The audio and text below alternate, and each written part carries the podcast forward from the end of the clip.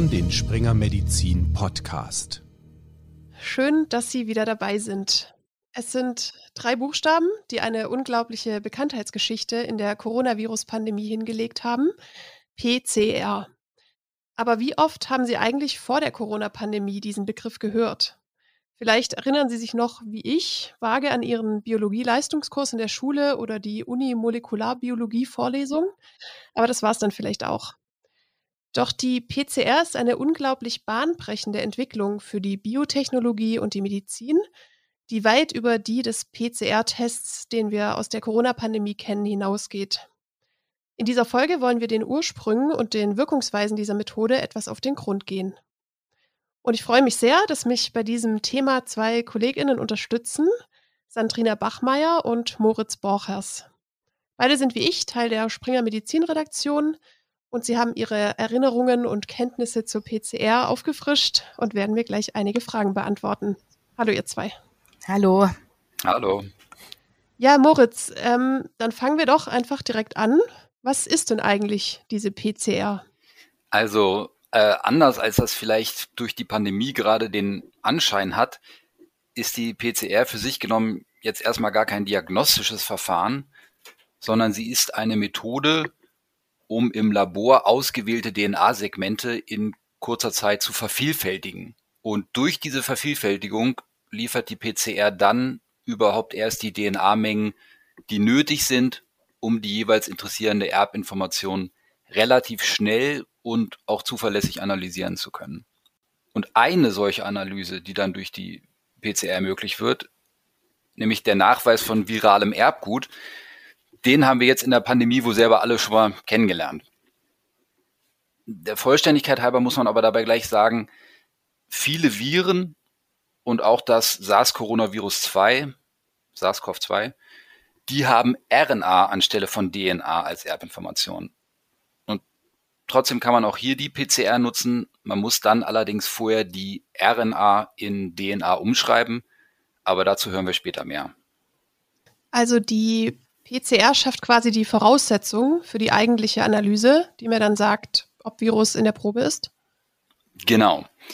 Also prinzipiell könnte man natürlich auch versuchen, virales oder anderes Erbgut auch ohne eine solche Vervielfältigung nachzuweisen bzw. zu analysieren.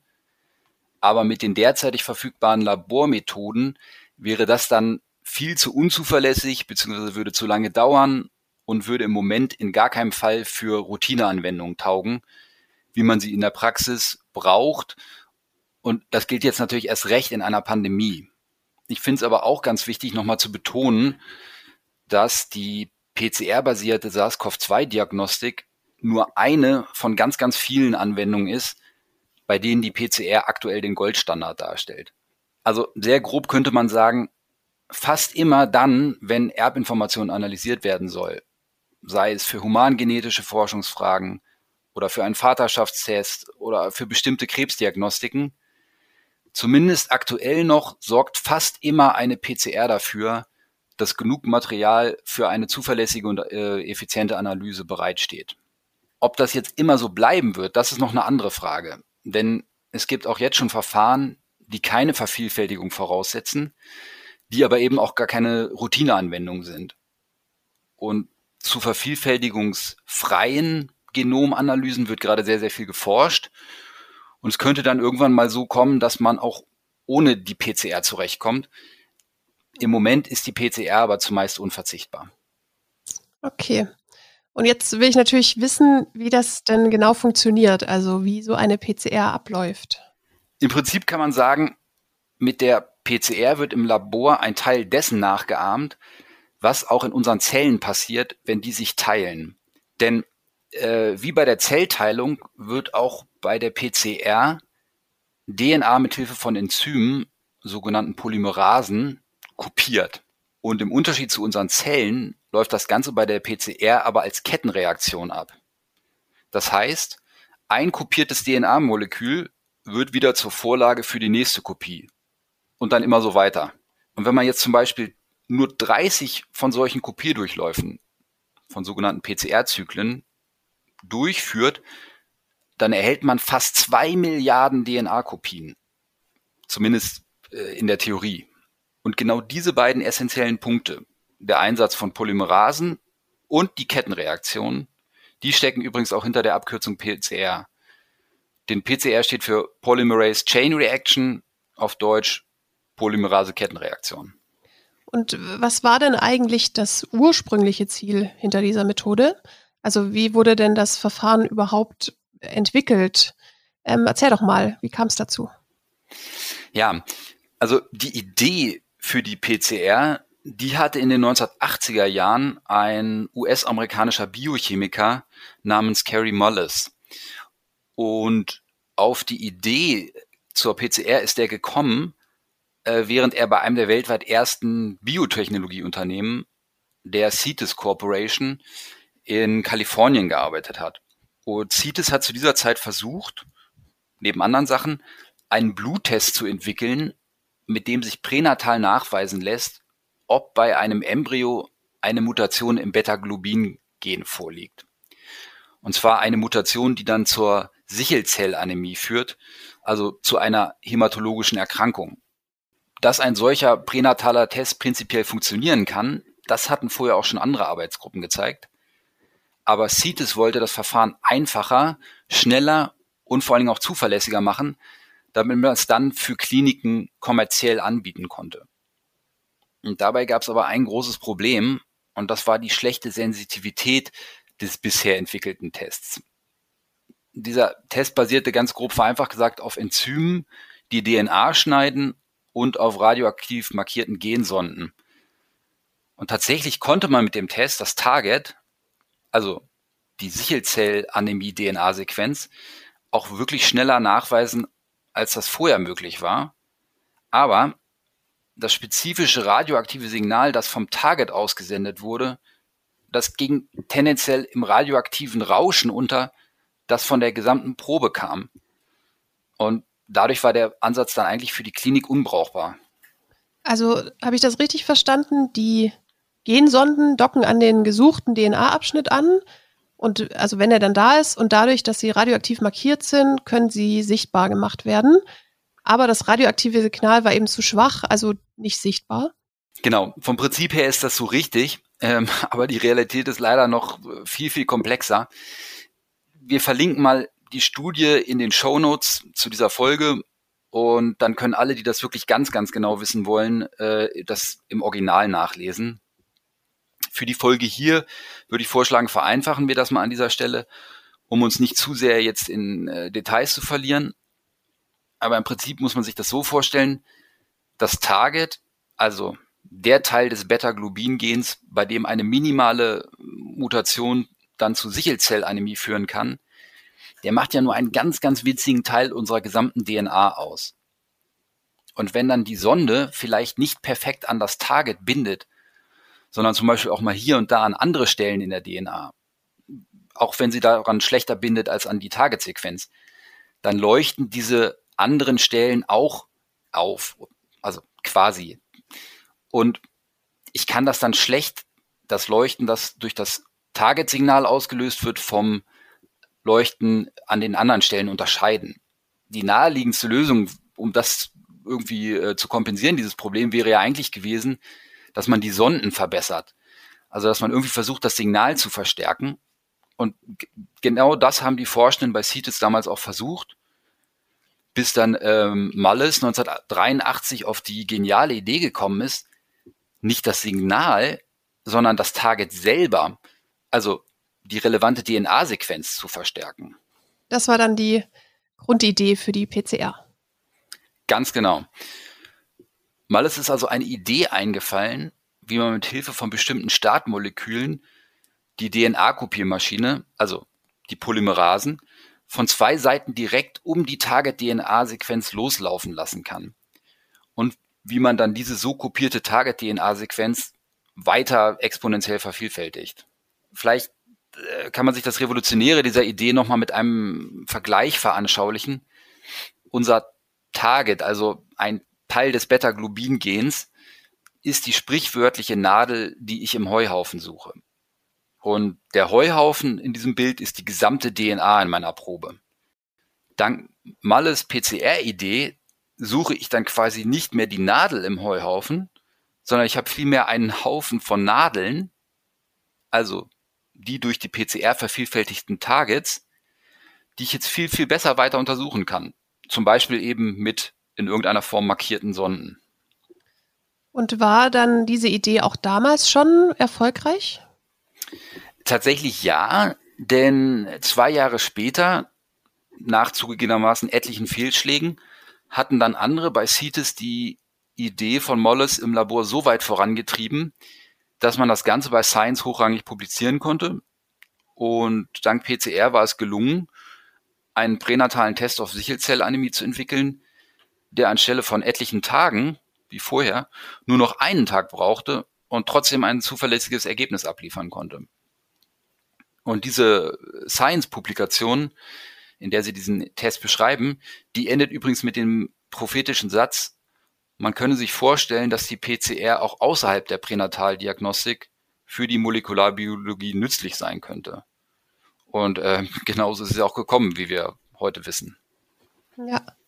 Und 1993 äh, hat ja Mullis auch den Nobelpreis für die Erfindung der PCR bekommen. Nach dem, was du jetzt geschildert hast, hätten den ja auch andere zumindest mitverdient, oder? Ja, also verschiedene Leute sind dieser Auffassung und ich sehe das tatsächlich auch so. Denn die Grundidee, wie man DNA bzw. definierte DNA-Segmente mit Hilfe von bestimmten Reagenzien exponentiell vermehren kann, die äh, geht ganz ohne jeden Zweifel auf Malles zurück. Aber der hatte diese Idee zunächst völlig losgelöst von einer konkreten Anwendung, fast eher so als eine abstrakte Gedankenspielerei, wie er das später mal beschrieben hat. Randnotiz, dabei hätte auch LSD eine Rolle gespielt. Wenn man jetzt aber verschiedene Quellen heranzieht, dann sieht es so aus, als hätte Molles zwar diese geniale Grundidee gehabt, die harte, ganz konkrete Umsetzung in die Laborpraxis, die ist dann aber erst durch andere bei CITES ermöglicht worden. Dann schauen wir uns doch jetzt das Verfahren an sich, also das Verfahren im Labor, ein bisschen genauer an. Vorher haben wir ja schon gehört, dass mit der PCR primär ausreichende DNA-Mengen zur Verfügung gestellt werden, damit eben weitere Analysen überhaupt erst möglich sind. Und wie können dann diese weiteren Analyseschritte aussehen? Sandrina, du hast dich ja noch etwas genauer mit den Prozessen im Labor beschäftigt und hast ja auch selbst damit schon gearbeitet. Ähm, diese Frage geht daher an dich. Also ganz kurz nochmal erklärt, ähm, man möchte ja mit Hilfe der PCR mindestens eine von zwei Fragen beantworten. Zum einen, ist eine bestimmte DNA-Sequenz in meiner Probe enthalten, ja oder nein?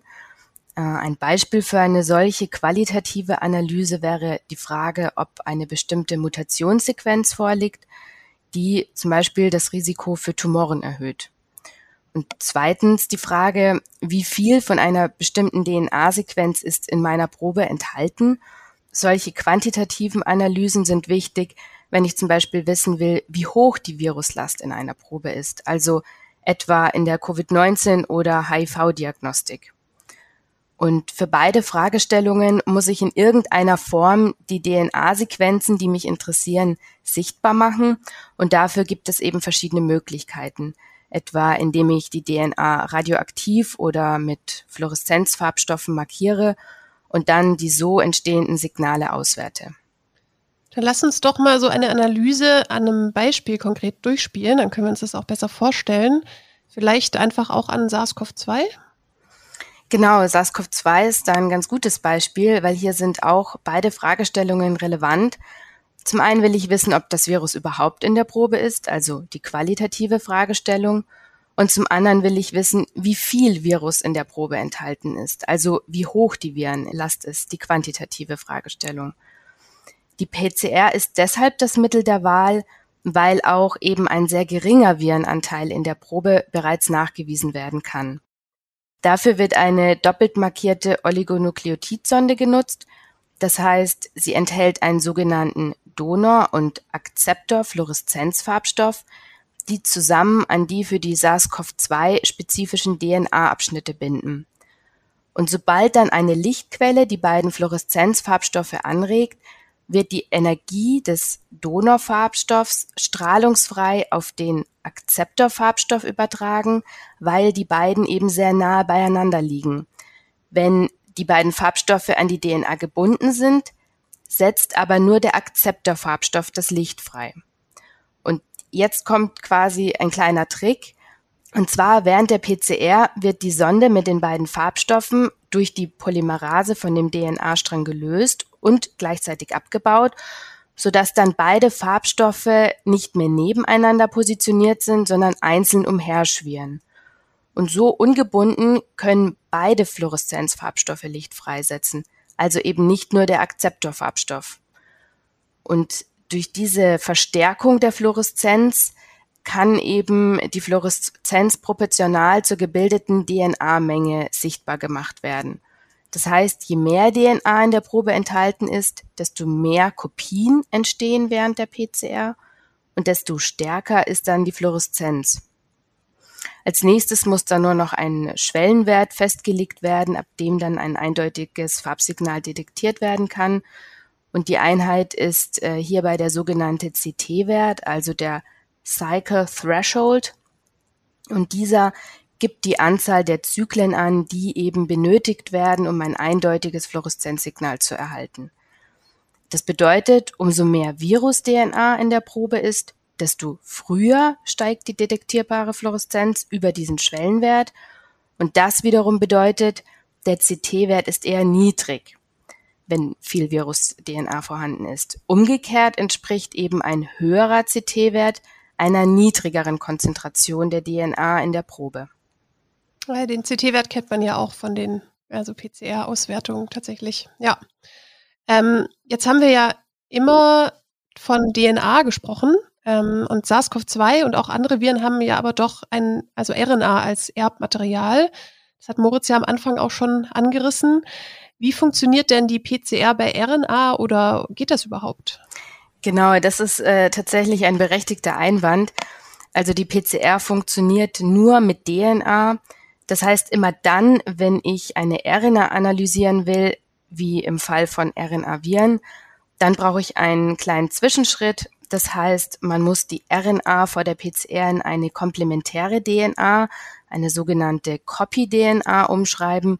Und das macht man mit Hilfe eines Enzyms, der sogenannten reversen Transkriptase.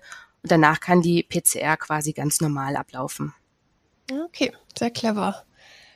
Und weil du ja als Biologin schon mal sehr viele PCRs selber durchgeführt hast, Sandrina, kannst du uns vielleicht einmal ähm, den ganz konkreten Ablauf im Labor schildern? Ja, sehr gerne. Also zunächst einmal ähm, müssen die ganzen Patientenproben aufgereinigt werden und die DNA muss isoliert werden. Und dann erstelle ich einen sogenannten Mastermix. Das, der wird dann zu der DNA-Probe dazugegeben. Und dieser Mastermix, das ist eine Art Pufferlösung, in der müssen Nukleotide enthalten sein. Das sind die Einzelbestandteile der DNA.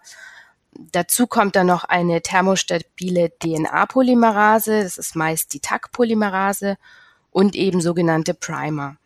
Und diese Primer werden vorab auf eine spezifische DNA-Sequenz abgestimmt, um den Startpunkt der DNA-Synthese zu definieren. Und zusammen mit dieser Pufferlösung wird dann die DNA-Probe in einen Thermocycler gegeben und der PCR-Prozess startet. Im ersten Schritt in diesem Thermocycler werden die in mehreren Zyklen die DNA denaturiert. Das bedeutet, die DNA-Doppelhelix wird auf über 90 Grad erhitzt und in Einzelstränge aufgebrochen. Anschließend sinkt die Temperatur auf einen bestimmten Wert, sodass dann die Primer an diese Einzelstränge äh, sich anlagern können. Und dieser Schritt nennt sich Primer-Hybridisierung. Im dritten Schritt, das ist die sogenannte Elongation, startet die TAC-Polymerase an den Primern und fügt die freien Nukleotide, die so umherschwirren, komplementär an den DNA-Strang an und verlängert diesen. Und diese drei Schritte, die wiederholen sich in mehreren Zyklen, sodass die Proben-DNA exponentiell vervielfältigt wird. Und am Schluss wird meist ähm, die Probe aus dem Thermocycler genommen und die DNA durch zum Beispiel eine Agarose-Gel-Elektrophorese, der Größe nach aufgetrennt. Dabei werden die DNA-Stränge mit einer bekannten DNA-Leiter verglichen und so können dann die Größen abgelesen werden. Oder wenn ich eben Fluoreszenzfarbstoffe verwende, wie zum Beispiel bei der Realtime-PCR bei SARS-CoV-2, kann die DNA-Menge mittels CT-Wert am Computer ausgewertet werden. Okay, das ist ja schon einiges. Also ich erinnere mich äh, wieder ein bisschen an meinen Biologie-Leistungskurs auf jeden Fall. Dankeschön. Jetzt haben wir ja ganz schön viel über den Prozess und die Geschichte der PCR gehört. Jetzt würde ich ganz gerne noch mal so ein bisschen mehr über die Anwendungsbereiche wissen. Also die PCR ist ja für verschiedene Einsatzgebiete relevant, also für die Forschung und für die Diagnostik. Aber welche Errungenschaften hat die PCR-Methode denn noch so ermöglicht? Was haben wir denn noch nicht angesprochen? Also grundsätzlich ähm, kommt die PCR in allen Forschungslaboren fast immer als Standardmethode zum Einsatz wenn bestimmte Gene nachgewiesen und oder vervielfältigt werden sollen. Das kann in der Humanbiologie sein, in der Zellbiologie, aber auch in der molekularen Botanik. Und außerhalb der Forschung können mit der quantitativen PCR auch Fusionsgene analysiert werden. Die kommen zum Beispiel ähm, bei Leukämieformen vor. Dabei spielt die PCR einfach eine wichtige Rolle für das Therapiemonitoring weil eben ganz wenige maligne Zellen mittels PCR sensitiv nachgewiesen werden können, wie zum Beispiel auch bei einer minimalen Resterkrankung. Mhm. Vielleicht an der Stelle noch zur äh, Ergänzung. Im Prinzip kann man sagen, kann die PCR überall da eingesetzt werden, wo Sequenzen von Nukleinsäuren, also von DNA und RNA analysiert werden sollen. Das gilt dann auch für Bereiche wie etwa die Archäologie, äh, die Paläontologie und natürlich zum Beispiel auch die Forensik. Stichwort hier ist der genetische Fingerabdruck. In all diesen Disziplinen ist das Verfahren auch deswegen besonders äh, wichtig, weil es eben noch mit sehr, sehr geringen DNA-Mengen zurechtkommt. Und ich denke, man kann sich leicht vorstellen, dass das bei der Analyse von Fossilien äh, genauso relevant ist wie bei der Analyse von Tatortspuren. Zum Beispiel ist es mit der PCR sogar noch gelungen, äh, Erbinformationen von Organismen untersuchbar zu machen, die vor mehr als 100.000 Jahren gelebt haben. Es gibt aber noch ganz andere Anwendungsfelder, in denen die äh, PCR auch nützlich ist.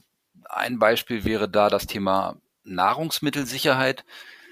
Mithilfe der PCR lässt sich quasi überprüfen, ob da, wo Rind draufsteht, auch wirklich Rind drin ist. Und sehr schön fand ich in diesem Zusammenhang auch eine Arbeit, äh, über die ich bei der Recherche gestolpert bin, in der gezeigt wurde, dass man mit der PCR testen kann, ob Marzipan wirklich aus Mandeln hergestellt wurde, so wie es das deutsche Lebensmittelbuch vorsieht, und nicht etwa aus Pfirsich oder aus Aprikosenkernen. Okay. Also wenn man es nicht schmeckt, kann man es per PCR nachweisen. Sehr gut. Genau. Ja, das äh, sind ja wirklich sehr vielfältige Einsatzgebiete. Also ich denke, damit ist nochmal ganz schön und anschaulich klar geworden, dass die PCR eben nicht nur für die SARS-CoV-2-Diagnostik enorm wichtig ist, sondern eben auch in ganz vielen anderen und sehr unterschiedlichen Bereichen ein essentielles Werkzeug darstellt und das eben ja auch immer kontinuierlich weiterentwickelt wird. Ja, vielen Dank euch beiden, dass ihr mit dabei wart und uns das alles erklärt habt. Sehr gerne. Sehr gerne.